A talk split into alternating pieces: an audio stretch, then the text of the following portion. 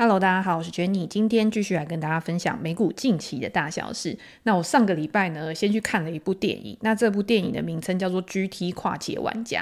如果你是喜欢赛车电影的人，我觉得你会蛮喜欢这部电影的。那它也是用纪录片的方式。描述说这个主角他怎么样从游戏玩家变身成真实世界的赛车手，而且后续还陆续有在出赛。那当然，这个故事的过程呢，借由电影来呈现，它有一些因为剧情的考量，因为整个剧剧情的一个紧凑度啊，会有一些调整。但是我在后来看完之后呢，去查他的一个生平事迹，或者是网络上有很多人会讨论说实际的状况大概是怎么样子嘛？我觉得不会差到太多。第一个是他可能本来不是一个完全的新手，完全没有碰过的。他小时候还是有接触过一些赛车啊，但是在后续的一些可能危险的环节啊、事故的环节上面，我觉得他处理的都还算蛮好的，也蛮推荐大家去看的。因为我知道有很多人他可能去关注 F1 啊，这个电影他不是在讲 F1，因为赛车的赛事其实有分非常非常多种。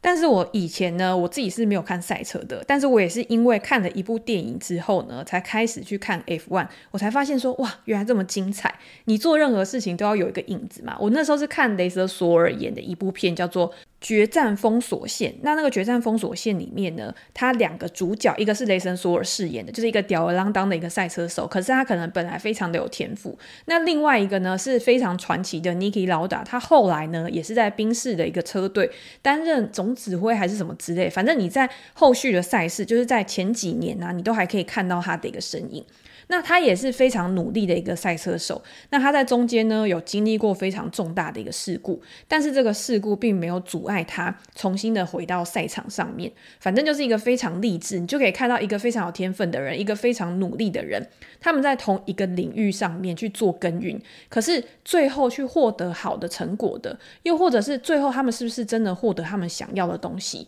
每一个人的价值观就会不一样。我每次都会觉得运动这个东西是很适合去套用在投资上面的。因为他们都是非常的结合运气跟实力的一个活动，当然有一些是偏向运气多一点，有一些是偏向实力多一点。比如说你那种多人的运动，多人的运动你可能可以靠你的队友去 cover 啊，那你本身是一个明星球员，可能还不够，可能还需要团队的一个努力。但是有很多的运动它是个人的运动嘛，比如说像网球、像赛车，它都是比较个人的，所以就非常考验这个运动员他的心理素质，他的一个能力。那你在这些过程当中，呢，你就可以把它换作是你自己是一个交易员。你今年你虽然很有实力，你非常的可以洞悉市场，但是这个市场它有可能会发生什么意外的事情，这个是你没有办法去预测的。那当意外发生的时候，考验这些赛车手、考验这些交易员最重要的事情，就是你的临场反应能力。你有没有办法很好的去 handle 这件事情？你要怎么样去做出应变？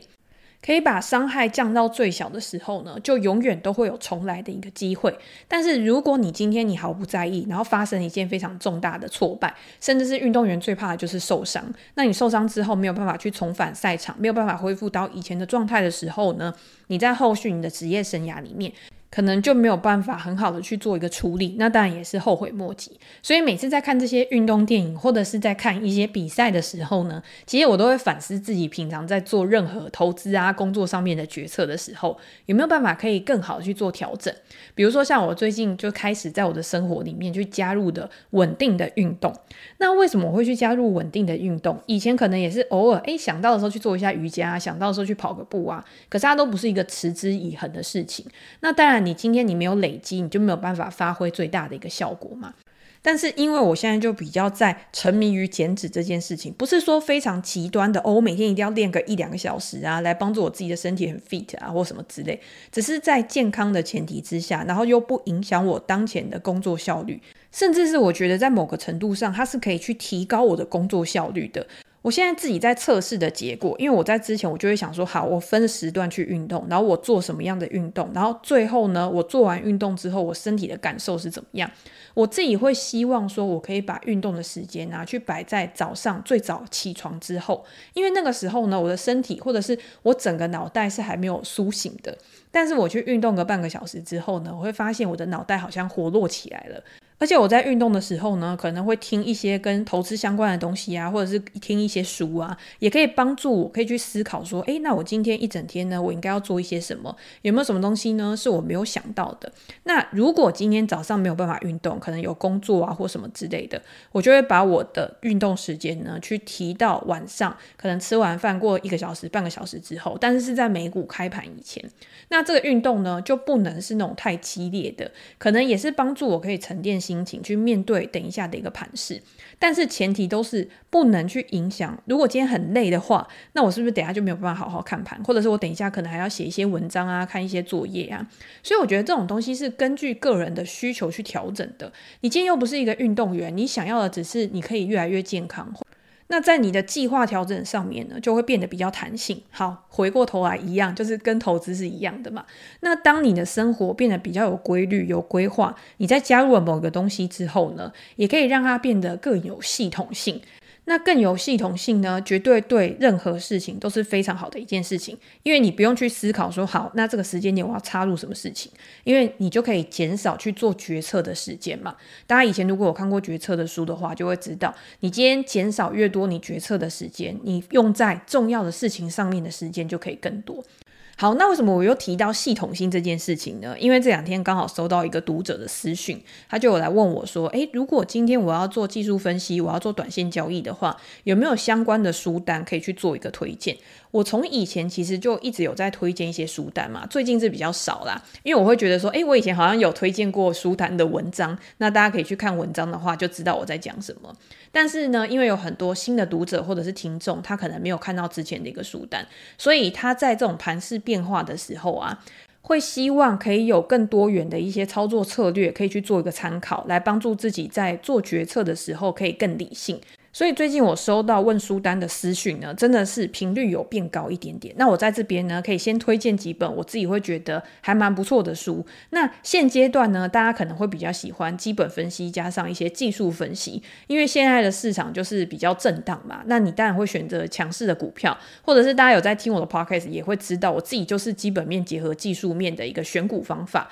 我会希望呢，这家公司的股价。它是在一个上涨的趋势上面，可是，在这个上涨的趋势当中呢，它的基本面又不能太烂的，它一定是有稳定的获利的，或者是它处在一个高速成长的轨道上面，它才有办法有动能，有这些去支撑它未来股价向上的一个潜力。那如果大家单纯的是想要去看技术分析，想要去学习技术分析的话，我最推荐的一本啊，就是环宇出版社出版的《股价趋势技术分析》，它是两本非常厚的书，真的算是教科书等级的。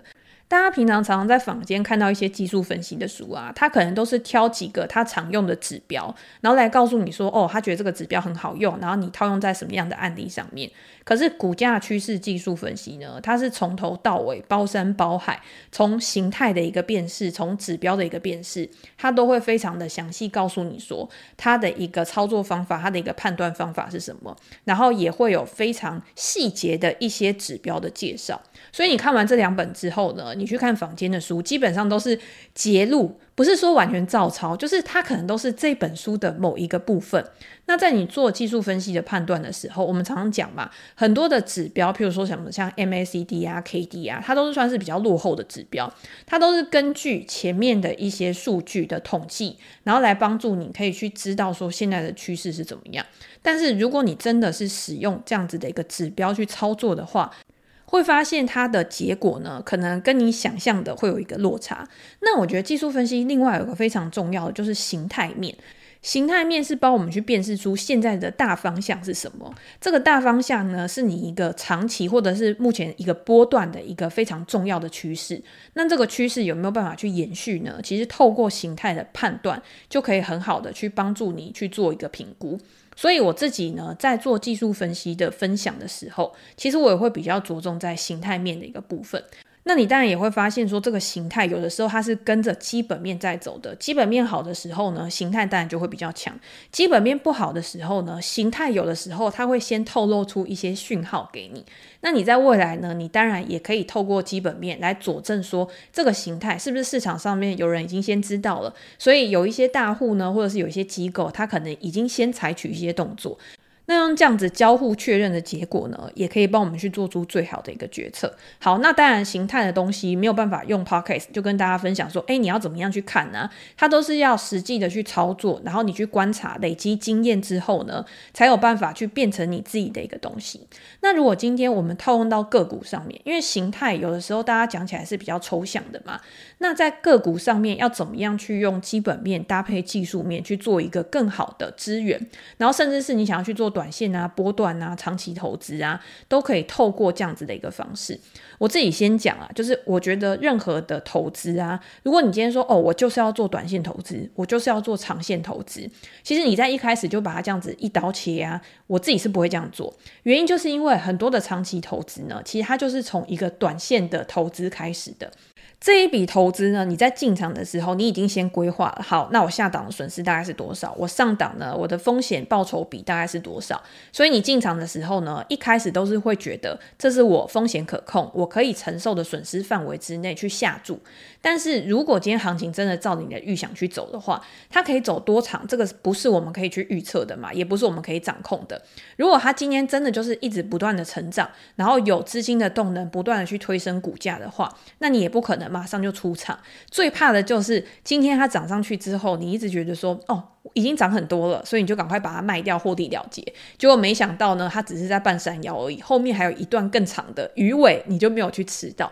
所以，通常我为什么会用技术分析去判断，是因为你可以去观察到这个动能什么时候消失，然后再用基本面的数据去佐证说这个动能消失的原因是什么。这个也是为什么我会说长期投资啊，其实不是你一开始投资的目标，而是一种自然而然发展出来的结果。就是因为你本来你投入了资金之后，你以为你是短期操作，可是因为它一直没有达到你的成本，它一直没有发生你所谓的出场条件，所以呢，你就一直持有它，就变成一个比较波段、比较长期的一个投资了。那相关的书籍呢，其实我自己比较推荐的，第一个当然就是《超级绩效》。《超级绩效》一共有三本嘛，那它第一本跟第二本呢，就是比较着重在方法面啊、心态面的一个方向。那另外一本我也非常推荐的，也是环宇出版社出版的，叫做《笑傲股市》，威廉欧尼尔写的书。那这一本呢，就回应呼应到我们一开始讲的，就是什么叫做系统化。这本书呢，就是把他自己的选股策略去整合成几个步骤、几个 SOP，然后你就照这个 SOP 呢，去把它变成，慢慢的变成你自己心里一套选股的逻辑。我觉得是非常非常实用的一本书。这一本书它的系统呢，会叫 CANSLIM，CANSLIM 就是 C A N S L I M，它其实就是七个字母，但是这个七个字母呢，就是对应七个步骤选股的一个方法。把他的这个选股方法呢，也有人称为是咖啡杯杯柄的投资法之类的。反正就是你可以看到他在打底之后呢，他在突破，然后有一个回撤，然后再突破向上，然后形成一个比较重要、比较长期波段的一个主流趋势。那透过这样子的一个策略呢，可以帮助你去筛选掉很多现在非常弱势的股票，然后在强势的股票里面呢，你又可以找到基本面最好的、成长最强的、最强势的一些股票。好，那稍微介绍一下，因为如果大家有兴趣的话，我在我的专栏或者是我在我之前的部落格都有分享过这一本书的一个读书的导读跟心得。那 Ken Slim 呢，它其实就是分成七个嘛，然后第一个一定是它的营收跟盈余，它要在一个成长的趋势上面，而且是越高越好的。像它里面它就讲说，你的当季盈余成长率啊，最好是可以达到二十五个 percent 以上。那大家是不是就对应现在美股当前的一个趋势？比如说，我们会分类我们自己买的股票嘛？你今天如果是成长率低于十个 percent 的，我们会说它是成成熟股。那如果是十个 percent，可能到二十个 percent 的，我们会说它是稳健成长股。那二十五个 percent，甚至有一些可能到五六十个 percent 的，我们就会把它变成高速成长股。那通常市场多头的时候呢，这些高速成长股它的表现一定也是最好的。所以，如果你今天可以辨认大趋势，然后你又可以找到高速成长的股票，那这个股票呢，它一定是在当时的市场上面，它是所谓的标股。所以你今天去检视公司的时候呢，当然是每股盈余或营收的成长率越高越好。第二个呢，就是年度的盈余增加，它在过去几年呢，是不是有持续的在上升当中？这个就是除了短期之外呢，你也要观察它比较中长期的一个趋势，你才有办法断定说这家公司是不是越来越好嘛。那在接下来呢，就是催化剂。催化剂可能包括呃新的产品跟服务啊，新的管理层啊，这个我们在之前也有分享过。因为呢，股价要上涨，它一定要有一个理由嘛。如果你今天都是跟过去一样，那它可能没有意外的惊喜。可是市场上面通常会激励股价或者是趋势反转的原因是什么？是因为它有一个预料之外的好的东西去驱动它向上。如果是意料之外坏的，它可能就会向下。所以今天呢，新的催化剂是非常重要的。那当这个催化剂出来的时候呢，它背后可能也有一些隐含大家不知道的一个讯息，比如说筹码的供需。有一些人呢，他可能在早期他比较知道，所以他就先把他的资金投入进去，像是机构啊，可能大型大户啊这些东西。他在投入了资金之后呢，他也希望这个公司的股价上涨嘛，所以他也会去释放出一些催化剂。我觉得这个也是非常重要，大家可以去观察的一个点。那最后呢，可能就有市场的方向，也就是说，今天你在买个股的时候，不管今天这个个股是好还是不好，都不太可能去脱离整个大行情的发展。比如说，在二零二零年疫情的时候，可能那个时候股价可能。短时间内下跌了二三十个 percent，那那个时候，即便是一家好公司，它也一定会被拖累。可是到了后来变成多头趋势，开始要创新高，当年九月就创新高了嘛。那在这个多头趋势之下呢，你也会看到很多那种很烂的、没有获利的公司，它可能也会因为在这个风口上面而被推升它的股价。那到了二零二一年、二零二二年，就是真的考验基本面实力的时候嘛，你就会发现它个股的表现呢，可能就会有一些参差不齐。在这样的情况之下呢，如果你没有去辨别当下的大趋势，那你也很难去知道说这家公司它未来的股价发展。绝对，我觉得至少不能说绝对，几率比较少是一家好的公司、强势的公司，它在一个完全大盘的空头市场里面，还可以有非常一枝独秀，然后表现超级好。它可能比较抗跌，但是它绝对不可能是毫发无伤的。好，那我们讲完了这个书，或者是我们讲完了刚刚的主要的一些指标之后呢，我们再把它放到现在的一个市场上面，因为我们看书的目的当然是真的可以实用的实做在当前的市场。去知道过去之后呢，也要有办法去推估未来。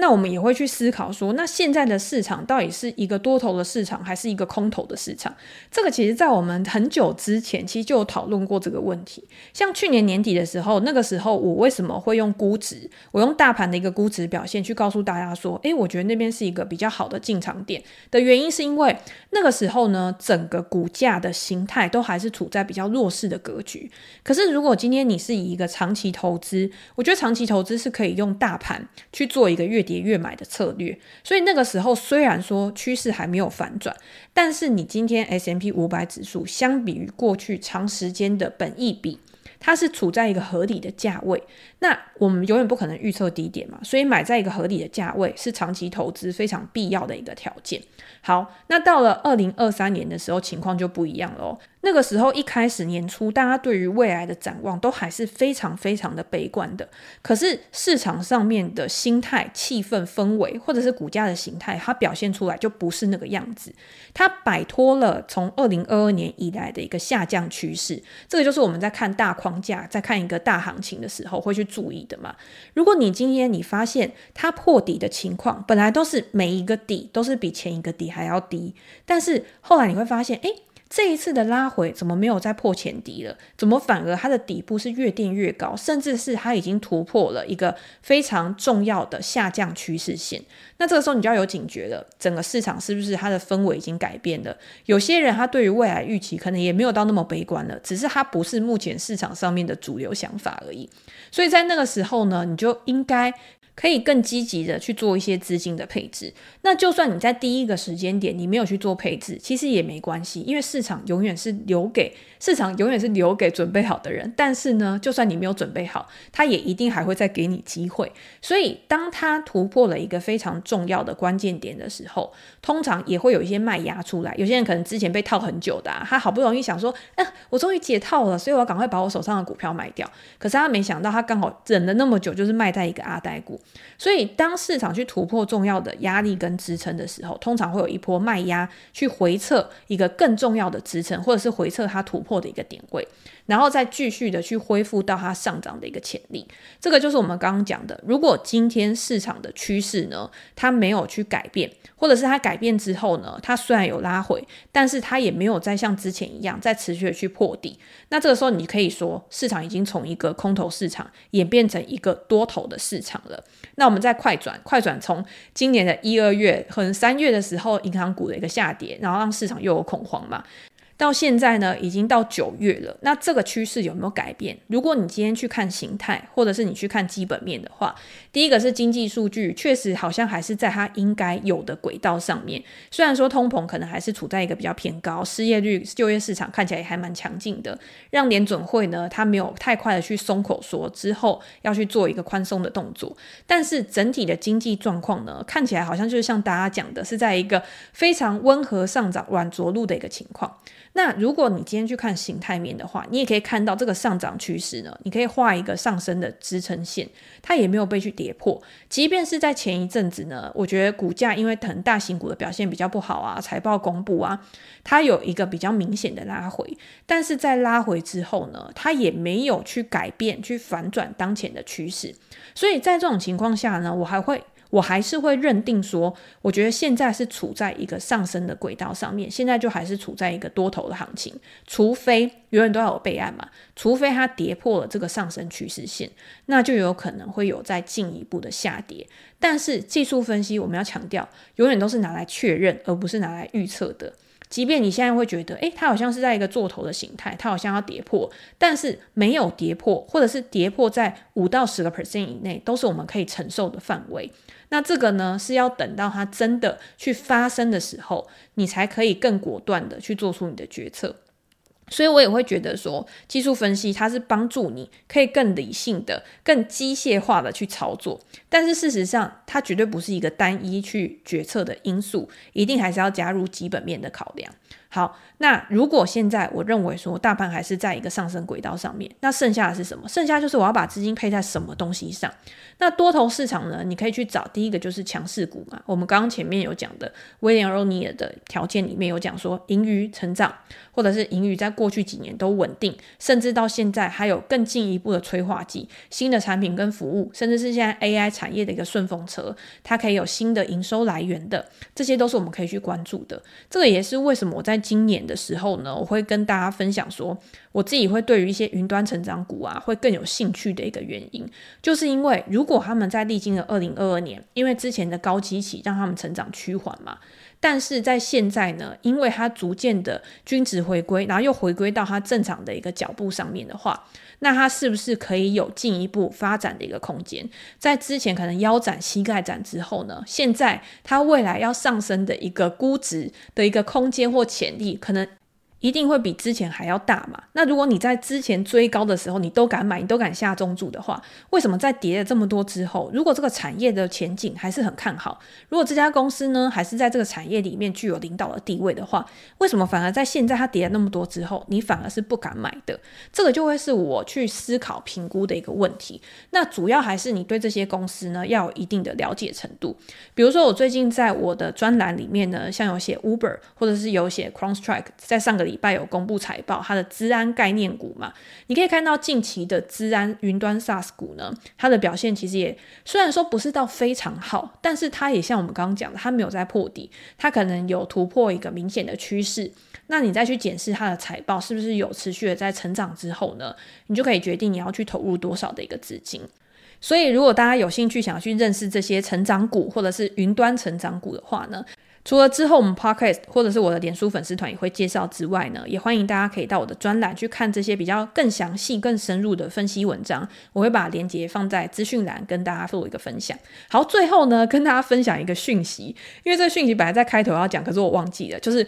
我终于要跨出台北县市，然后到台中去讲座。之前出书的时候，我记得是在二零二一年吧。然后那个时候，大家也会问我说：“诶，有没有外县市的一些签书啊？”但是因为我本人呢，其实也是一个还蛮宅的人，我就会觉得说，跨出台北县市对我来说呢，我觉得压力会有一点大。那这一次刚好是接受到德信证券的一个邀请，到他们的台中分公司去分享对于下半年美股的一个展望，或者是呢，如果你今天有空的话，你想要跟我见见面啊，交交流啊，其实也。可以趁这个时间来德信证券的分公司，然后来听讲座，然后顺便可以来聊聊天。时间是在九月二十号礼拜三的晚上九点到八点半。然后它的地址呢是在台中市的台湾大道一段七百二十八号。那主要当然就是分享跟美股相关的一个讯息。那报名的链接呢？因为为了让大家可以更方便去做一个点选，我会放在我脸书粉丝团的留言区，或者是放在我的即时动态上面。大家直接点进去之后就有报名表，然后希望呢可以在当天可以跟大家见面。